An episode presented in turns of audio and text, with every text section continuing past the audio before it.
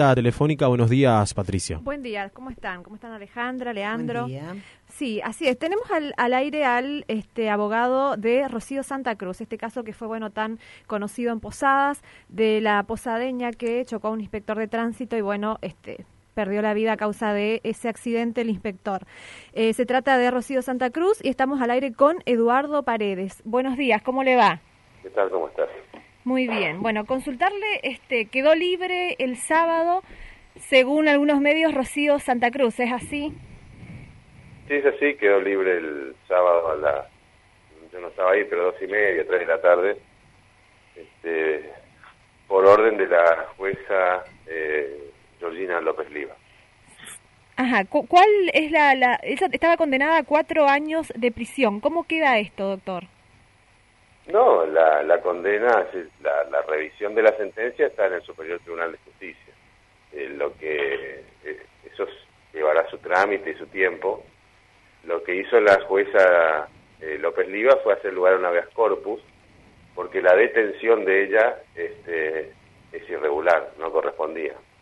Uh -huh. Entonces lo que hizo fue cesar el, el estado de detención, este, y bueno, la, pero no, no tiene ninguna injerencia en la sentencia, eso se esperará el tiempo que el superior tome, supongo uno o dos años. Este hacer lugar al habeas corpus que dice usted, ¿qué, ¿qué, implica? ¿Qué significa para que nos entiendan y para que entendamos nosotros también, ¿no? Y los oyentes. Bueno, el habeas corpus es una, es un, una garantía, digamos, que está contenida en la Constitución Nacional y hay una ley reglamentaria, que son los casos previstos, es igual que el, el amparo, uh -huh este, a los efectos de hacer cesar detenciones irregulares por parte o arbitrarias, dice la, Constitución Nacional, este, por parte del Estado. Inclusive algunos interpretan hasta de particulares, pero es del Estado. Y cuando la detención no es eh, legal, digamos. El caso de Rocío Santa Cruz, ¿por qué se tuvo que recurrir a, a un habeas corpus? Es porque ella, bueno, una vez que fue sentenciada, eh, a mi juicio, muy mal sentenciada, pero independientemente de eso, ella quedó en libertad.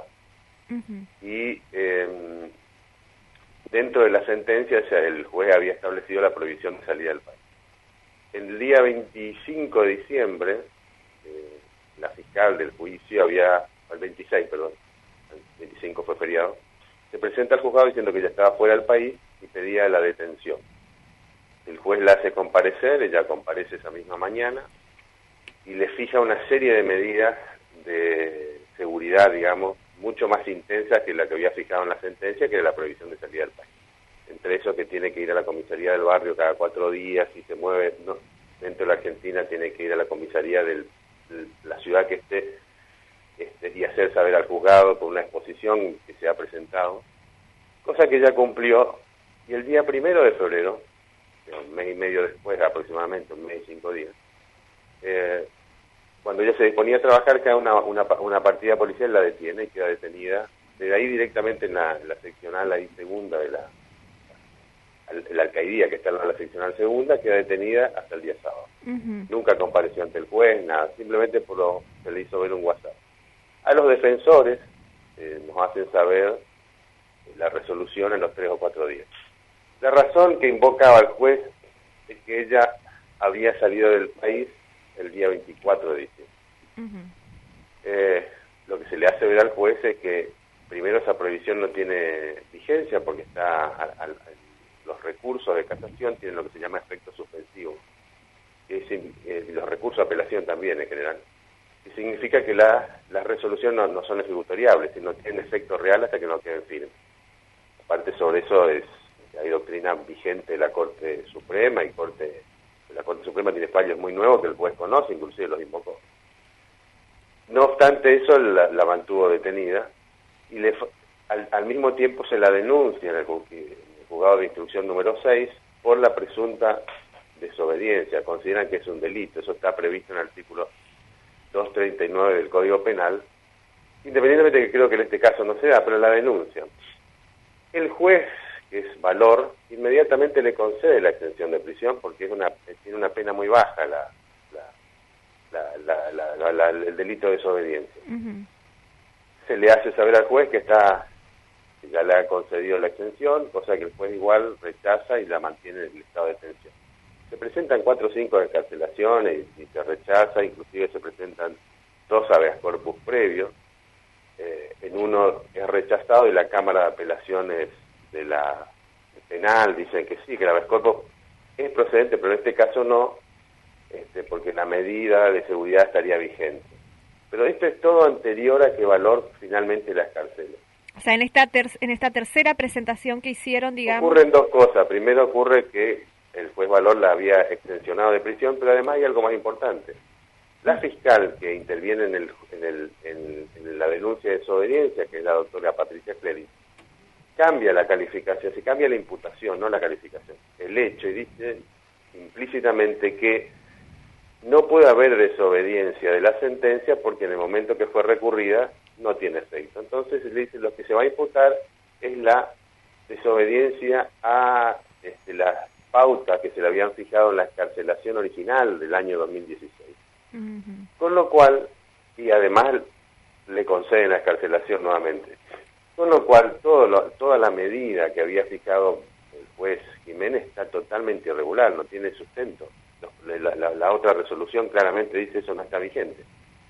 ¿Cómo los jueces correccionales, las resoluciones de los jueces correccionales no son apelables, solamente son casables las sentencias, porque ellos no, no están bajo, digamos, la revisión de la Cámara de Apelaciones, la única vía, la única vía de revisar lo que hace un juez correccional en casos como este, que hay una privación de libertad, es el habeas corpus. Por eso se interpuso con estos hechos nuevos, y la jueza eh, López Liva, que quizás hizo lugar al habeas corpus. Pero quiero decir algo de esta jueza.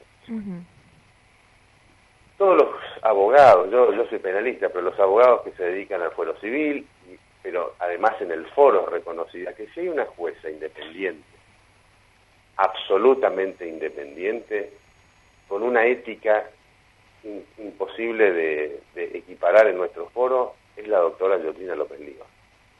Si hay alguien que es insospechable y se hizo lugar, como ella me manifestó personalmente, que hacía lugar porque estaba convencida del error de Jiménez, es la doctora López Liva. Entonces, lo que se ha dicho de esta mujer es, porque no se la conoce. Con el tema Santa Cruz, eh, te digo yo, hay una de las abogadas que trabaja conmigo, que colaboró en somos varios, que es la doctrina, la doctora Rosana Rivas, que trabaja en cuestiones de género, y que yo he trabajado con ella en la defensa Mario Bando, Victoria Aguirre y en cuestiones de género. El tema de Santa Cruz ya es una cuestión de género. El modo que se ha presentado a esta mujer, especialmente los medios de comunicación locales, y por supuesto que repercuten en las personas. Primero porque ya la sentencia que se la condenó, y el juez sabe perfectamente, es injusta ella, si, si ese accidente se produce en todo caso, como hipótesis de máxima, con aporte de ambas partes. La moto circulaba sin luz trasera, en la noche, un día de lluvia y el hombre no tenía casco y estaba muy alcoholizado. Doctor, ¿y cómo, cómo sigue todo esto? Porque, bueno, recordamos eh, esto, estas cuestiones, usted siempre las explicó en, en, diferentes entrevistas, bueno, de, de, la parte culpable, ¿no? Que también de, de la persona que falleció. Eh, ¿Todo esto será tomado en cuenta? ¿Está siendo tomado en cuenta? ¿Cómo sigue ahora todo este proceso? Considerando que ocurrió en el 2016 y, bueno, ya estamos en el 2019 y la condena era a cuatro años. No, no, eh, la condena tiene efecto no hay, no hay riesgo de prescripción, porque la sentencia interrumpe la prescripción. Ahora verá el Superior Tribunal de Justicia, que no es muy confiable, más para los que conocemos mucho, y en el Superior me conocen mucho, la gente que, realmente sabe penal, cuestiones constitucionales, que nos dedicamos a la academia en misiones, somos muy pocos, muy pocos. Y ellos me conocen perfectamente. Lo que pasa es que a veces sacan fallos que son políticamente correctos, como el caso de Jiménez. Jiménez sabe, si uno hablara a puerta cerrada, que la condena está mal. Pero bueno, se montó, eh, si uno pone en Google, en el buscador, va a encontrar, pone ex-MIS y aparecen, qué sé yo, 40.000 páginas, este, ex-MIS Argentina, eh, el, haber, el haber sido amiga de Ingrid Grud, que el momento que lo presentó Canal 13, que también en un momento hasta lo utilizó como parte de la campaña, porque Ingrid Grud era dueña, amiga o novia del dueño de C5N, de Segaray, hicieron toda una salsa, y esta chica quedó ahí si ustedes se fijan, yo, yo trabajo en dos universidades hace dos años, y lo dije varias veces, el Ministerio de Justicia de la Nación lanzó un programa con las universidades para relevar la cantidad de accidentes y qué pasa en los, en los poderes judiciales con, con los accidentes que hay. Misiones las provincias con una tasa de accidentes muy alta y de muertos. Misiones, el Superior Tribunal de Justicia nunca permitió dar los datos. Y es muy sencillo porque no se juzga, no hay, no hay sentencias, la mayoría de los casos prescriben. Este caso es una excepción. Este, si ustedes ven, hubo dos o tres casos similares que están ahí apelados, que no, caso Areniz, el otro caso el chico del accidente, se van a perder en la historia. Este caso, se la, esta chica directamente se la hostigó todo el tiempo. ¿Y Rocío cómo, cómo está ahora, doctor?